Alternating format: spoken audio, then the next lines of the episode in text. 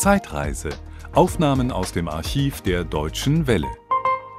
Ich würde gerne noch einmal auf ein Spiel 1991 zurückkommen, das gegen Alexander Volkov. Zum Tennis gehört viel Können, das besitzen Sie ohne Frage, aber auch ein bisschen Glück und da war Glück dabei. Glauben Sie, dass Ihre Entwicklung genauso verlaufen wäre, wenn dieser Ball auf die andere Seite des Netzes damals gefallen wäre?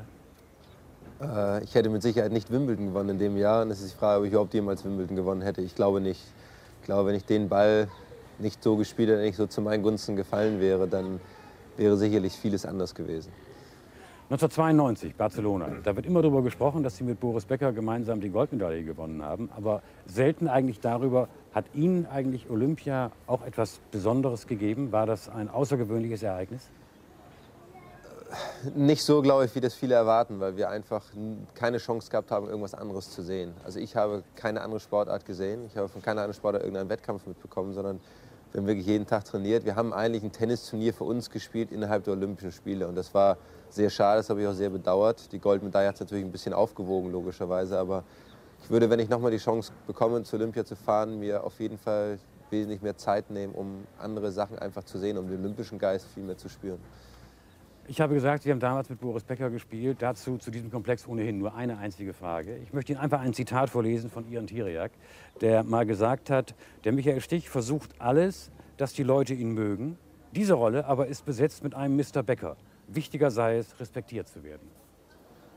Ja, ich bin auch nicht jemand, der, der möchte, dass man mich unbedingt... Klar, jeder möchte, dass man, dass man einen mag, aber das ist nicht für mich entscheidend. Für mich ist entscheidend, dass mich die Leute respektieren und die Dinge wie ich sie mache und wie ich sie tue, einfach akzeptieren und nicht meinen, äh, mir sagen zu müssen, was ich besser machen kann oder was ich schlechter machen kann, sondern dass man mich einfach so nimmt, wie ich bin.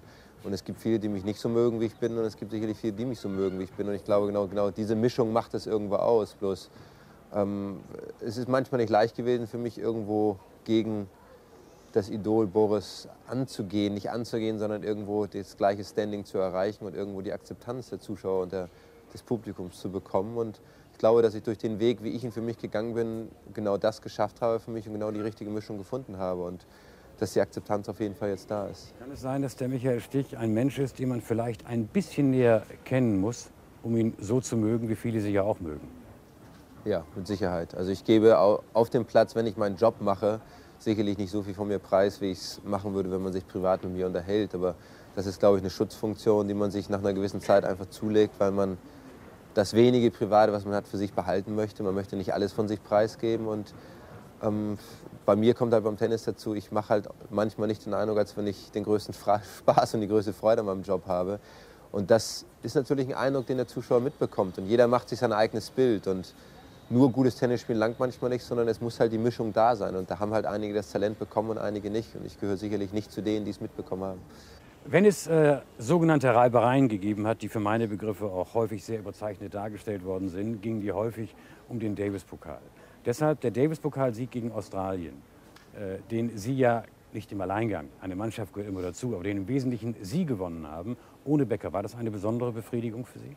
Nee, es war keine Befriedigung. Es war eine, eine Freude für mich, dass ich eines dieser Ziele, was ich erreichen wollte, erreicht habe. Mit einer Mannschaft, mit der wir sehr, sehr viel Spaß gehabt haben, wo wirklich jeder für den anderen eingestanden ist und mitgeholfen hat. Und, und für mich war einfach nur entscheidend, dass ich dieses Ding einfach mal gewinnen wollte, um es halt in meine Trophäensammlung einzureihen. Und alles andere hat da bei mir eigentlich gar nicht so eine Rolle gespielt. Es ist natürlich wieder viel hineininterpretiert worden und man selber nimmt natürlich auch viel von dem an, was einem dann erzählt wird, wie es eigentlich sein müsste. Und äh, danach ist einfach viel Blödsinn geschrieben worden und halt, wie Sie gesagt haben, auch viel, einfach viel zu hoch gekocht worden, als es wirklich der Fall war. Ein sensibles Thema würde ich noch ansprechen, weil ich da persönlich ein bisschen Probleme habe. Das ist der Kooperationsvertrag. Nicht der Vertrag als solcher, sondern die Gegenleistung. Die Gegenleistung ist nicht messbar.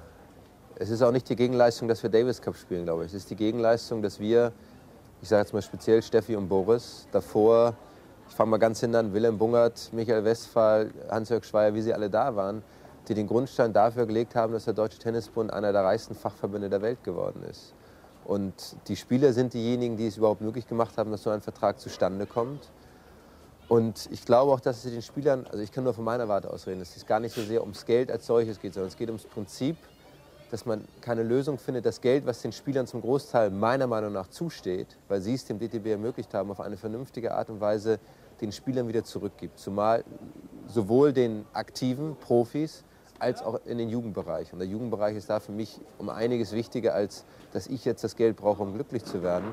Und die Verhandlungen, die machen wir, und es ging einfach ums Prinzip. Es sind einfach viele Dinge sehr, sehr falsch und sehr, sehr schlecht gelaufen und sehr unprofessionell abgehandelt worden. man muss ganz klar sagen, wir haben uns alle nur selber damit geschadet. Wir uns Spieler, der DTB sich selbst und wir alle den Tennissport. Wenn ich Ihre Spiele sehe, denke ich mir manchmal, das Problem bei Michael Stich ist, dass er zu viel kann und häufig auch zu viele Möglichkeiten in seinem Spiel hat, wo andere ohnehin nur eine Schlagvariante drauf hätten. Das Problem ist, dass ich die zu vielen Möglichkeiten nicht optimal einsetze dass ich einfach trotzdem nicht konstant und, und äh, ja, langweilig genug, sage ich mal, spielen kann einfach, sondern dass ich immer das Schönste daraus machen will. Aber das habe ich in den letzten Jahren schon sehr gelernt. Also wenn ich vier, fünf Jahre zurückdenke, da stand noch ein ganz anderer Spieler auf dem Platz, gerade auf Sand, der alles versucht hat, nur um gut auszusehen, aber nicht um zu gewinnen. Und mittlerweile stehe ich wirklich auf dem Platz, um zu gewinnen und auch mal langweilig zu spielen, um des Erfolges willen. Wie viel geschieht intuitiv und wie viel wirklich mit Überlegung? Ich glaube, 80 Prozent spielt sich intuitiv ab. Ich glaube, dass sehr viel einfach darauf basiert, dass man die Schläge immer wiederholt. Es gibt gewisse Situationen, die sich im Match immer wiederholen, gerade Spielsituationen, wenn jemand Slice spielt oder Topspin spielt. Jeder Spieler hat seine Art zu spielen. Jeder hat seine Art, seinen besten Schlag, seinen schlechtesten Schlag. Und jeder, wenn man, ich glaube, Matches und Kassetten nehmen würde und die analysieren würde, es würde fast immer dasselbe rauskommen bei den meisten Spielern weil es einfach intuitiv passiert, dass man sagt, wenn ich zur Vor- und Raus rutsche, muss ich den Ball cross spielen. Da kann ich nicht groß überlegen, wenn ich genügend Zeit habe. Bloß, das spielt sich alles innerhalb von einem Bruchteil einer Sekunde ab. Der Mensch, der danach überlegen kann und sich das alles ausdenken kann, also der muss schon sehr, sehr begabt sein. Irgendwann wird es auch mal eine Zeit geben, wo der Michael Stich nicht mehr Tennisprofi ist. Und wie ich Sie einschätze, werden Sie sich zumindest Gedanken darüber gemacht haben. Könnten Sie sich vorstellen, dass das auch ganz weit weg ist vom Tennis?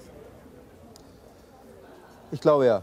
Also ich habe jetzt dadurch, dass wir unsere Stiftung eröffnet haben, haben wir schon sehr, sehr viel Arbeit, was mit Tennis eigentlich überhaupt nichts zu tun hat, was sehr, sehr viel Spaß macht und was auch ja, sehr schult, einfach übers Leben schult.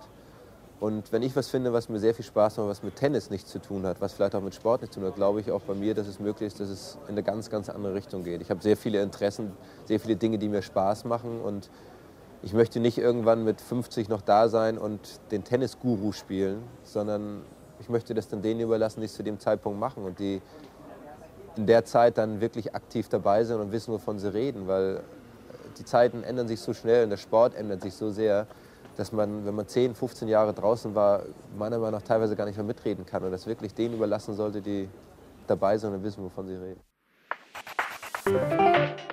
Das war ein Podcast aus dem Archiv der Deutschen Welle. Schön, dass Ihnen das Angebot gefallen hat. Empfehlen Sie uns doch bitte weiter. Deutsche Welle. Mehr unter dw.com.